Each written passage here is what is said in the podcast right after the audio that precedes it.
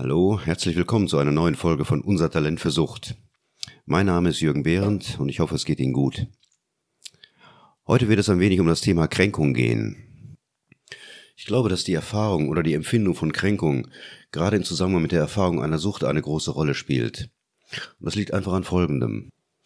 Süchtige machen während ihres Lebens, also während ihres Suchtlebens, ganz typische Erfahrungen. Und zu diesen Erfahrungen gehört die Erfahrung von Kränkung. Die Rückmeldungen, die sie bekommen, sind in der ersten Linie nicht besonders respektvoll, nicht besonders wertschätzend, was daran liegt, dass in erster Linie die Krankheit gesehen wird, also die Symptomatik. Und die hat zur Folge, dass man sich eher abwendet. Sie ist nicht besonders liebenswert. Da ist nichts, was sich zu respektieren lohnt. Jedenfalls ist das ja die allgemeine Reaktion. Jemand, der trinkt oder sonst wie süchtig ist, ist, wenn er nicht gerade auf der sozialen Leiter sehr weit oben steht, naja, kein sehr respektabler Mensch. Wofür soll man ihn denn wertschätzen? Ne? Man sieht zwar ganz offenkundig eine Krankheit, aber die Krankheit wird nicht als Krankheit erkannt, sondern als ein selbstverschuldetes Übel oder als Schwäche. Und dafür gibt's nun mal keinen Respekt. Das Schlimme ist ja, dass die Eigenwahrnehmung in die gleiche Richtung geht.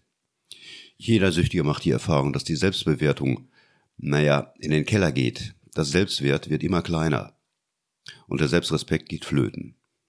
Und dann passiert so ein sehr, sehr typisches Wechselspiel.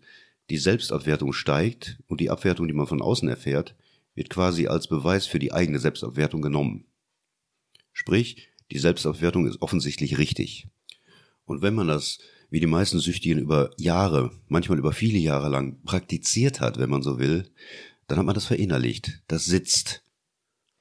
Das ist dann zu einem Teil von einem geworden. Und das Problem an der ganzen Sache ist, das hört mit dem Beginn der Abstinenz ja nicht einfach so auf. Dieses im wahrsten Sinne des Wortes kränkende Bewertungsmuster oder Abwertungsmuster entspricht zwar nicht, nicht der Realität, es ist ja nicht wahr, aber es fehlt einfach der Gegenbeweis, dafür gab es noch keine Gelegenheit. Und es hilft auch nichts, wenn man weiß, dass es nicht der Wahrheit entspricht. Es nimmt einfach viel zu viel Raum ein, es ist ein Teil von einem. Das ist, wie gesagt, nicht ohne und das kann einem auch während der Abstinenz noch ordentlich zu schaffen machen. Ich hatte viele Situationen erlebt, in denen ich immer wieder überrascht war, mit welcher Leichtigkeit Alkohol zur Verbundenheit unter Trinkenden einerseits und andererseits zu einer Ausgrenzung von Nichttrinkenden führen kann. Und ich habe mich selber auch lange Zeit nicht so ganz von einer damit einhergehenden Verletzlichkeit freimachen können.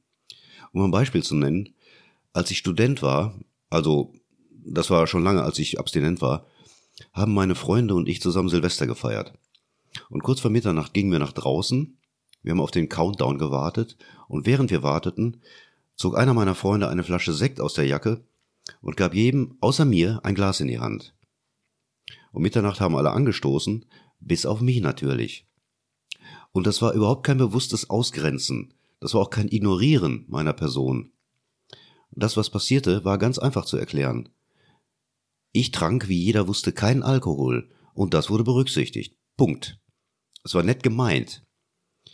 Ich bin mir allerdings sehr vernachlässigt vorgekommen. Und ich glaube, es ist klar warum. Wir haben viele Rituale im Alltag. Und Rituale zu besonderen Anlässen sollen unter anderem Zusammengehörigkeit und die Gemeinschaft untereinander demonstrieren oder bestärken. Und sie sind oft so stark mit Alkohol verknüpft, dass man ohne weiteres sagen kann, ohne Alkohol sind manche kaum vorstellbar zum Beispiel auf das Wohl eines Menschen mit einem Glas Wasser oder Milch anstoßen. Das ist kaum denkbar, oder? Das Bild bekommt sofort irgendwas Störendes oder schlimmer, das wird als Abwertung von gängigen Konventionen oder sogar als eine Respektlosigkeit gesehen. Und es kann Mut erfordern, auf dem Glas Wasser oder Milch zu beharren. Und es braucht Menschen um sich, die diesen vermeintlichen Konventionsbruch auch aushalten. Oder eben nicht als Konventionsbruch sehen. Ich habe mich in diesem Moment gekränkt gefühlt und irgendwie auch verletzt. Und gleichzeitig, und das war das Verrückte, kam mir der Gedanke, ich habe kein Recht auf diese Verletzung oder Kränkung, weil es ist die Konsequenz von dem, was ich mal getan habe. Das hat mich zwei Tage lang beschäftigt.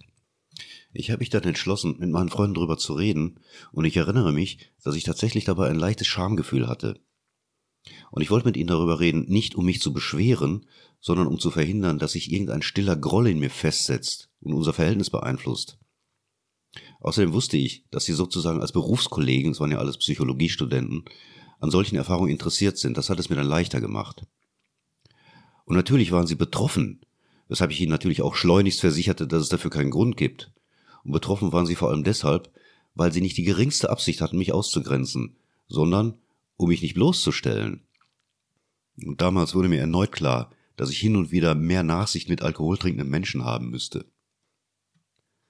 Dieser Aspekt der Kränkung gehört zu den Dingen, die mich seit meiner Therapie, also seit Beginn meiner Abstinenz, konsequent begleiten und mich zugegebenermaßen etwas ratlos machen, also heute noch. Ich werde das mal näher ausführen, weil ich denke, dass ich nicht der einzige Mensch mit einer Abhängigkeitserfahrung bin, dem dies zu schaffen macht. Wie jeder, der sich intensiv mit seiner Sucht beschäftigt hat, habe ich die Erfahrung gemacht, mich auf Abstinenz wie auf das Erkunden eines unbekannten und verunsichernden Terrains einzulassen. Alles, was kommt, ist neu. Es gibt noch keine Vorerfahrung. Und dazu gehört, dass man erst einmal wenig vergleichbare und vor allem wenig zuverlässig nutzbare Vorerfahrung zur Verfügung hat. Oder eben keine. Viel von dem Erlebten in der Abstinenz war ein inneres Erleben und es wurde auf eine sehr persönliche, individuelle, fast intime Art erfahren.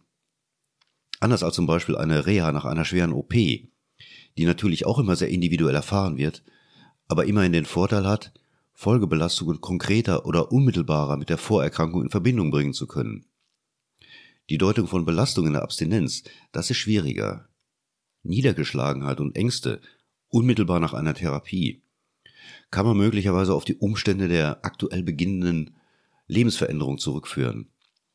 Aber wie sieht es fünf, zehn oder zwanzig Jahre später aus? Ist die leichte Kränkung, die ich durch eine schlecht gelaunte Kassiererin im Supermarkt erlebe, als ein permanent existierender Rest meiner Alkoholzeit zu verstehen, oder ist die Empfindung normal? Ist das manchmal grundlos auftretende Gefühl von Unzulänglichkeit etwas, das ein Mensch eben hin und wieder hat, oder ist das ein Rest von damals?